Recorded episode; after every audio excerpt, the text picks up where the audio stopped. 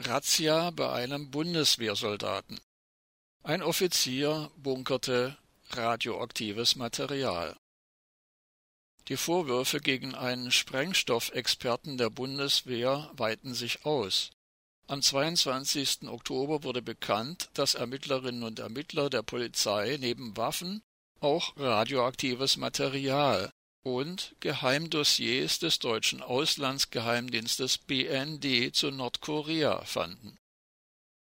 Dies und die illegalen Atommülltransporte von Gronau nach Russland und die Transporte von radioaktiv kontaminiertem Metall aus dem Abriss deutscher Atomkraftwerke nach Schweden und in die USA zeigt, in Deutschland ist die Kontrolle radioaktiver Stoffe viel zu lax.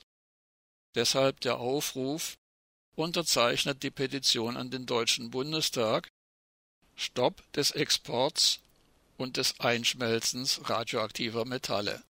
Zu finden per Suchmaschine im Internet mit den Suchbegriffen Petition Metalle